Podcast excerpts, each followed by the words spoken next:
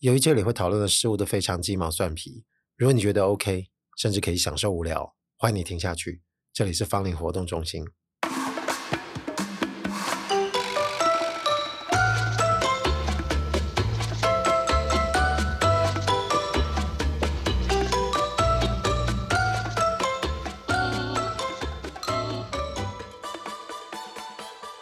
今天这一集是一百二十二集的下集。有在听上一集的人应该知道，就是微博公刷啊，是不是应该要来个前情提要？我觉得我应该前情提要也讲不好啊。总之，大概就是指我节目做到目前为止哦，有一些跟各位结缘的心得，就开始一直一路无止境的发散下去了。当然，就对应到现在愿意听我节目的各位，也许心里多多少少都是有一些共鸣，甚至也可以给我一些回馈哦，彼此也可以提供一些心得哦。或者是觉得可以玩味的好东西，呃，其实也不只是像呃上一集有某位神明跟我分享一些艺术展览的事情，也有人会跟我分享一些路上观察的记录。因为我记得我很久以前有讲到某一集在超商看到他那个柜台后面的荧幕，就突然进入这个电脑的画面，出现了这个边框跟这个滑鼠游标的画面，感觉仿佛就像是这个世界突然出现了一个破口一样。所以后来有神明就跟我们分享这些照片，我就觉得看了超开心啊！哦，我说我偶尔也会回复一下，就是自己私房没有发表过，就是看到这些观察照片。不得不说，我觉得这种行为真的超边缘的，因为你不见得会有很大的受众对于这种东西感兴趣。就一如我每次节目开头的警语一样啊，也就是如果你不觉得这类型的外在形象会让你感到困扰的话，那当然就欢迎大家进来。就互相各取所需，但至少共鸣这件事情啊，就是我自己心里就是定义上觉得这是安心可以定义下去的，就是是一个确定的状态啊。但这个节目只不过是我们众多跟别人接触会汇集一些能量，不管多或少，会有一些暂停或停留的一些节点啊，很多窗口、很多位置都会有。你说社交平台上面每个人的粉丝专业，或者是自己一个人，如果声量开始多了。它都会具有一些汇聚的能力，有时候节点就节得特别大。但通常现在讲的这些例子，一定都是以人为中心的，就是因为所说的话、所做的内容，或者是所写的文字，都是有一个作者，或是有一个说话的人所发起的。所以当这些共鸣就存在着，就被我们这些不管是你我，我们都会看到这些东西，我们都会多少有点眷恋。上一集才说到这个缘起，无妨缘灭。但是常常会心里觉得不舍嘛，我好像上次有说，就是听到缘灭性，你就觉得哈有点不想要啊，这个很直觉的反应，我觉得应该都会存在我们双方啊。所以本来一个偏善的东西，有时候因为就有个执念，或者是有个执着，但不至于这么严重吧？可能就是你有点想要让它留住这个温存这个心情，慢慢可能就会类似像执念的东西产生。那说成执念这两个字，当然就会觉得好像开始有点负面啊。但是我们人就是一个生物嘛，就是七情六欲，又不是真的成佛了，总是会不舍缘灭。被这个节点俨然成型了，我们就会希望多留恋一下。其实以我自己脑海想象了这样子的一个状况，我并不觉得有什么不好的。刚刚说这个不舍缘灭，它可能比较适合在你发现有人想走了，或者是你发现有人开始觉得想走了。那你可能会试着想要把它留住，那不留住呢？你可能就会想要找别的人来填补。总之，这个地方这个热度不会想要让它消退。不过反过来，我们也常常看到有很多就是 KOL 或者是就是具有一些声量的网红，他们看起来就比较有个性嘛。他就我不稀罕，你不认同你就滚，他就会说这种比较严重的话。但是你说他是不是真的还是会需要声量？我觉得还是会有的。言行上看不出来，但是存在的本质上，我觉得还是产生了一些没有办法避免的矛盾。那更可见的一种情形是，我要需要靠这个来获利。这当然又要讲回自己。我记得以前闲聊也说过，就是如果很多人愿意听，哎，开始有一些商业的业配，我是完全拥抱跟欢迎的。只是有时候会看到很多人，或者是你自己揣摩啊，万一自己是在那样子的一个。获利情况下，你会不会就做了一些媚俗的事，或者是反媚俗？但是反媚俗有时候你的刻意呢，它其实也是一种媚俗嘛。这个就会让我忍不住开始就是往后面发想了。其实这个已经跟我自己本身节目的心得没有关系了，只不过是你一定会看过身边周遭太多这个例子，而且它是更庞大的，就是会利用各种接触的机会，让它形成另外一种不一样的凝聚力啊。就像某些宗教，我指的这个宗教形式，可能是我们近代啊、当代有很多一些宗教领袖，他会形成了自己一个宗教派别。具体是哪些颜色或者是什么样子的人呢？名字我觉得就先不提啊。就每个人可能也许就会成为他信众这个形成的途径跟路径，跟很久以前我们认为就是一个宗教的形成，我私心觉得其实是不大一样啊。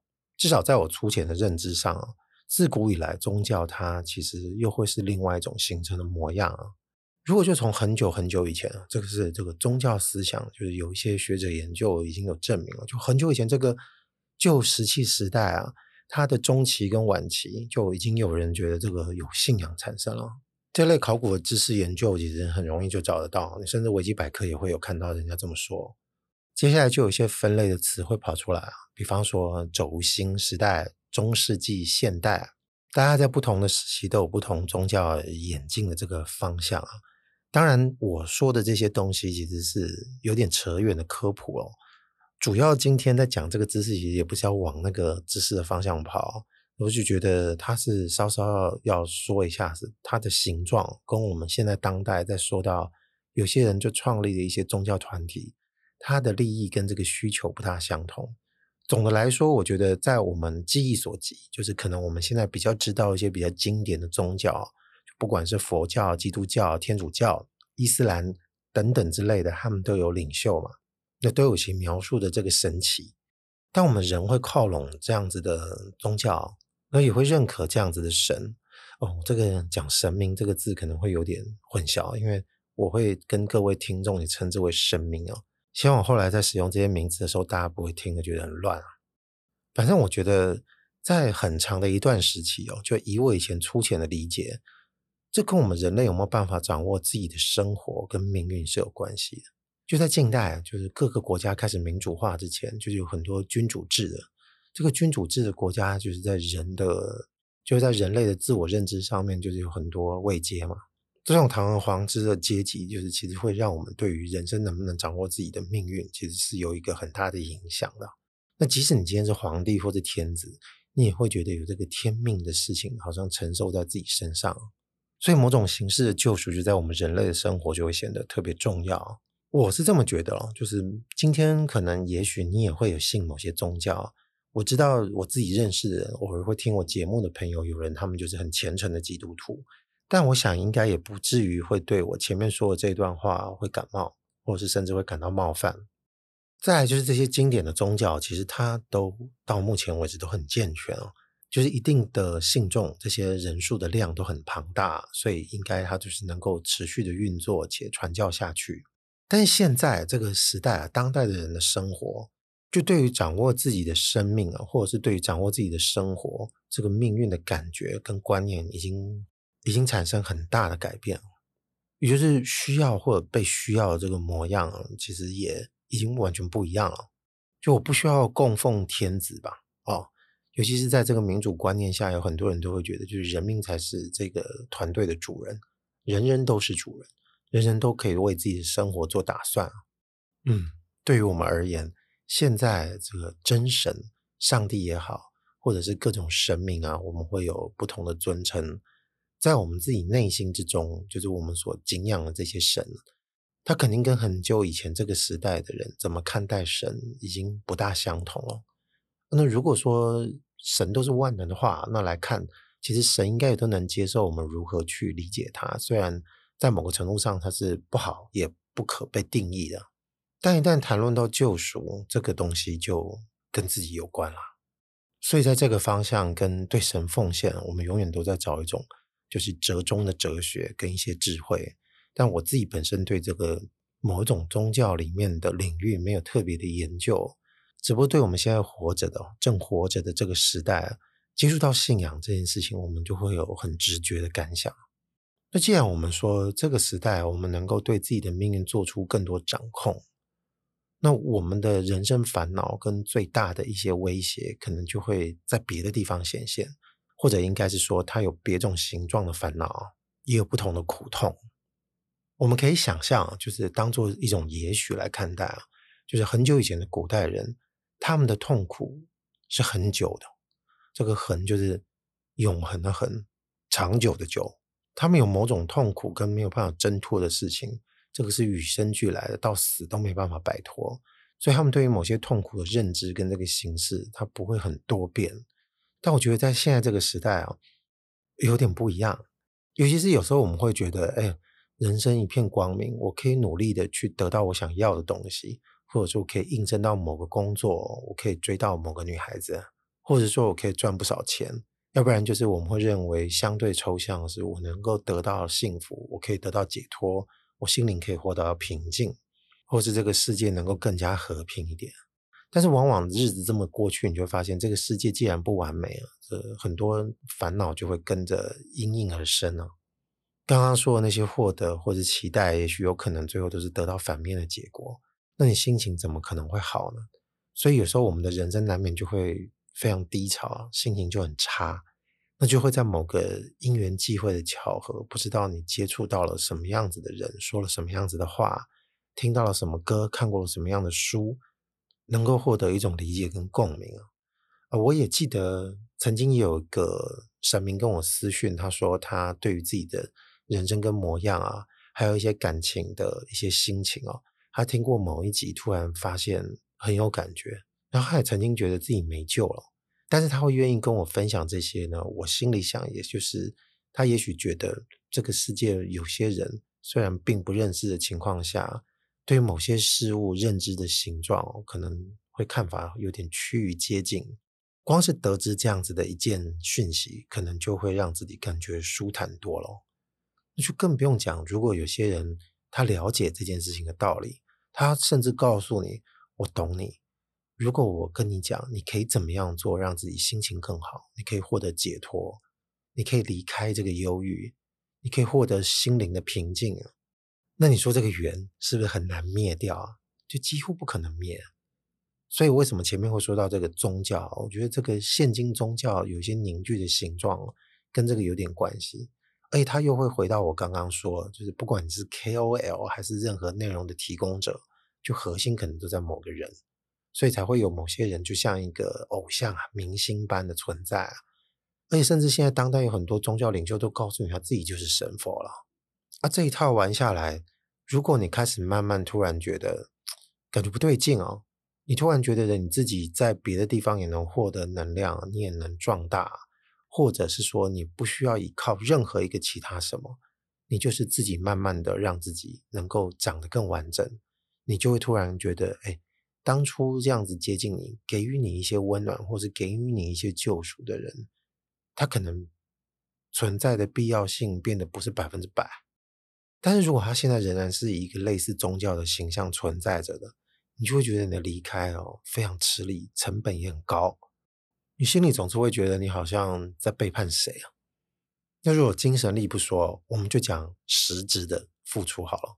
就如果说你需要供养。这个老师或者师傅，或者是某个已经自称为神佛的人啊，就如果你已经在团体里面了，师兄师姐可能会告诉你说，我们这边其实有一个习惯啦，也就是不成文的规定，每个月呢可能都会缴个两三千块，用来凝聚大家，可能也会去凝聚我们自己更坚强的信仰。其实这也不多啊，听到自己挡不到，感到为难，说，哎啊，可是我想要去约会。我想找我喜欢的人去吃一顿好的，就我手头也很紧，但是我比较想要做这件事情。嗯，你刚刚说什么？哦，没有没有没有没有。然后你可能感情就断了，当然这是一个很粗浅的解释啊。那就不谈恋爱，那别的呢？夏天好热，我真的想开冷气，可是电费我想多付一点。嗯，我说那你就只好乖乖去那边打坐。我们就会发现，就是想要完整自己生活某些面向。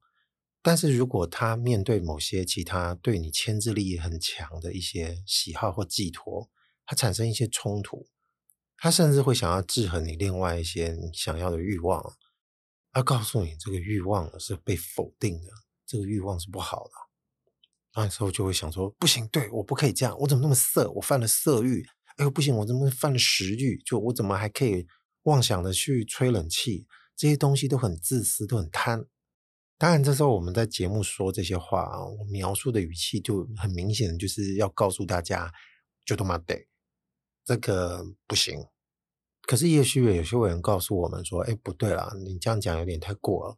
我现在就在某个团体里面，他们不会用这种嗯的方式去威胁我，但是你总是会觉得脱离的人会告诉我们，他们曾经在这些团体里面得到了一些无形的压力啊。在当下你自己怎么去看待那样子的能量啊？有些人可能到事后发现，他确实不大舒服。如果要问我自己哦，我对这个东西确实是有意见的。你有欲望想满足，就为什么要被别人来评断你自己是不行的呢？何况这些欲望的形状，在我们眼里看来，它不是什么太大的问题，它并不是会伤害他人的那种。所以，在我自己看来啊，就信徒这个角色这两个字，我没兴趣，而且我也觉得它不适当。那你再往旁边削弱，就我们刚刚说，如果你不是什么教主啊，你也不是什么东西，你就是一个很多人追踪你的网红，那追踪你的人通常会叫做什么？我会叫他粉丝。那粉丝这个游离性至少就比较高啦，对不对？你也可以退粉啊，退追踪这些东西都没什么。那是不是还有一种可能，就是你把它削得再弱一点，就是回到最初前面说，就是你自己有一些看法，大家都彼此点点头，差不多这样就够了。虽然在社交软体上面你是会有追踪的形式，但是它具体不代表我是你的粉丝。你再怎么样，顶多只不过是在开玩笑的时候会有一种玩笑话的关系，但是终究是不相互隶属的。我们的寄托其实都有某种很短的这个时间呢、啊，也就是它这个都是暂时性的。最好的状态，大家就定期的相聚一刻。因为也有几位人，他们说他在外在的生活状态，其实跟我这个节目所传递出来的氛围就是差异太大了。但是他总觉得有一些窗口，他想要透过别的方向去碰，可是他平常也懒啊。那打开一个 podcast 就订阅下去，这个成本很低。每个礼拜就听一个人在那边唠唠叨叨讲半小时，他觉得这种感觉挺好的。至于内容是不是对我完全认同或不认同，他觉得没关系。啊，其实我非常喜欢他告诉我这个感觉，也就是在某个情况下，你会觉得共鸣，或者是你觉得有些认同，它是来自于起初的不认同。我们大部分的情况、习惯、动作其实是相反的，就是你可能会找你喜欢看的内容，找你让你舒服的东西。那有些时候，大部分我们就是锁定在这样的情况下，看欢乐的 YouTube 频道啊，或者是听听听起来心情比较爽的 Podcast 啊，不知不觉，但就是我们会说的分众嘛，要不然就是我们的思想会定型。啊、有些时候停留在一个地方很久，也不知道好事还是坏事。但通常我都觉得不会太好，除非那个内容提供节目的作者他自己本身呢，不会很甘于某种现状的满足，那反倒形成的关系就会很有机，就是你可能也不大能够预测之后阅听者跟这个内容提供者之间的关系是不是如同之前那种感觉一样，也许没多久又变了一种模样。但为什么我会肯定，就是如果太固化，我觉得不大好，而且有些时候甚至是一个悲剧。我觉得这个有一个例子非常好讲，就最近这个很红的影片，大家都在拼命的讨论。我在猜，应该大部分都看过了，就是山道猴子的一生。而我看了上集跟下集的前半，因为下集的时间比较长，所以还来不及看完。而当然，就是周遭的人每个看完，其实感想都不大相同。也有一定量的人会觉得他没有办法理解为什么这个东西会爆红，因为他看完了认为这里面没有不好。但他不知道为什么会突然这么红，因为这些东西并没有很惊喜。但对于这样子的这个红不红有没有道理的事情，我们暂时没办法评论太多。那我有没有看到一点什么感想？肯定是有的，因为这个主人翁他在人生活着的这个思维、思考模式，我觉得就是胆包勾追，可是又有点可悲，而且是真真实实的。我们觉得这个似曾相识的模样，就是我们知道某个族群的人，或者是。我们每个人都会在里面看到某些影子哦，可能跟自己有一些少部分的重叠，或多或少啦，不能说少。有些人可能觉得很多，你仿佛就会感觉你就困在那样子的生活模式里面，你就是会遭遇像那样子的人，然后我们就不免感到惊恐了。哎，我们大部分都会用旁观者的心态去看，说，看这个主人翁实在是太写实了。我们也会去用旁观者的心态去评论一下这样子的思维。只不过在这个当代啊，就不同的都会圈，但是在一个大体都类似的文化架构下生活，我觉得我们可能都同样在某一些圈套里哦。只是在每个地方，他每个人讲的话语言不是影片之中的样子哦。所以不管是各位神明还是我自己，面对这个三道猴，我们认为它并不是我的生活领域里面会出现的。我自己也不是那样子的人。但是也许我们生活都在围绕的是各种已经升级过后的语言。我们也常常觉得这件事情就应该这么认知。我觉得这样做比较对。那也许只不过是看起来比较高级的困境而已。那、如果我们再把它换到我们刚刚说，我们在赞叹或者是在信奉某个宗教领袖的同时，他会不会其实也是一种你觉得超脱了，但他还是在一个困境架构下活着呢？所以在怎么样的有出息，会不会其实你赶快去冒出团啊？所以大体最后应该就是这个样子喽。啊，只是等到我有些时候会发现，啊靠，还真是这个样子哦，那怎么办啊？但我觉得可以确定的是，我觉得每个人都应该可以再强大一点，再独立一点，要不然就是至少要朝这个方向迈进。但我们有时候可能会觉得，独立的意思是不是要独善其身哦？我个人认为其实是相反的，就是它不需要供奉，或者是不需要是带有种崇高感觉形式的物质给予，或者是交换啊，它是一种很自然的互助。就是真正的互助，我觉得才能帮助我们独立啊。有时候也许有可能是看到我们在路上需要帮助的人，我们给予一点帮助，或者是不要因为自己的一些在外在的言行造成别人的困扰。其实这些东西都是互助的动念之一哦。有了这些，我觉得每个人才能活得更加茁壮。不是讲你上面代志拢要够个底，你到最后的出口就只能回到我们刚刚说的那个奉献。啊，那样子的奉献会告诉我们自己，我自己并不自私。哎，的贵州去聊聊，金价去聊聊啊。这个下集呢，应该差不多讲到这边。不过这个节目最后，我不确定多少神明会听到这个点，就是可以跟各位预告一下。其实我 IG 的追踪者是比较多的，因为毕竟那些内容比较搞笑。如果这一整集下集正在说的事情，其实更验证这个 IG 的追踪者会比较多的原因。啊，因为这个受众的人数还应该还算有一定的量，所以有厂家跟我接触，问我有没有兴趣做团购。哦，对，团购其实了解的非常模糊，也不是很明白、很懂。但是我至少知道，就是说，如果产品其实是不错，有人觉得他对这个产品也有兴趣，他不见得要跟我节目调性很统一哦。就是一个可以的产品，但是如果大家可以团购用这个比较好的价格买，那不如开团，觉得挺好的。所以现在在这个二零二三年八月份的下旬，没有意外的话，应该会在 IG 上面就是举办一个小小的团购，那个时候应该会在限动上面发布吧。而且现在米家呢，就可能现在就先不说，说不定到最后厂商跟我说干，我不跟你合作，那这个风险还是有，所以暂时先不要讲是谁，只是可以提示一下，就是这家呀是做吃的团购。那大家如果觉得有兴趣，不妨看一下，到时候了，现在还没。就到时候，如果你对这个东西有想买的话，可以试一试。我真的没想到这个节目到最后竟然会有点小小工伤的感觉，好吧？反正喜欢的话就自己看啊。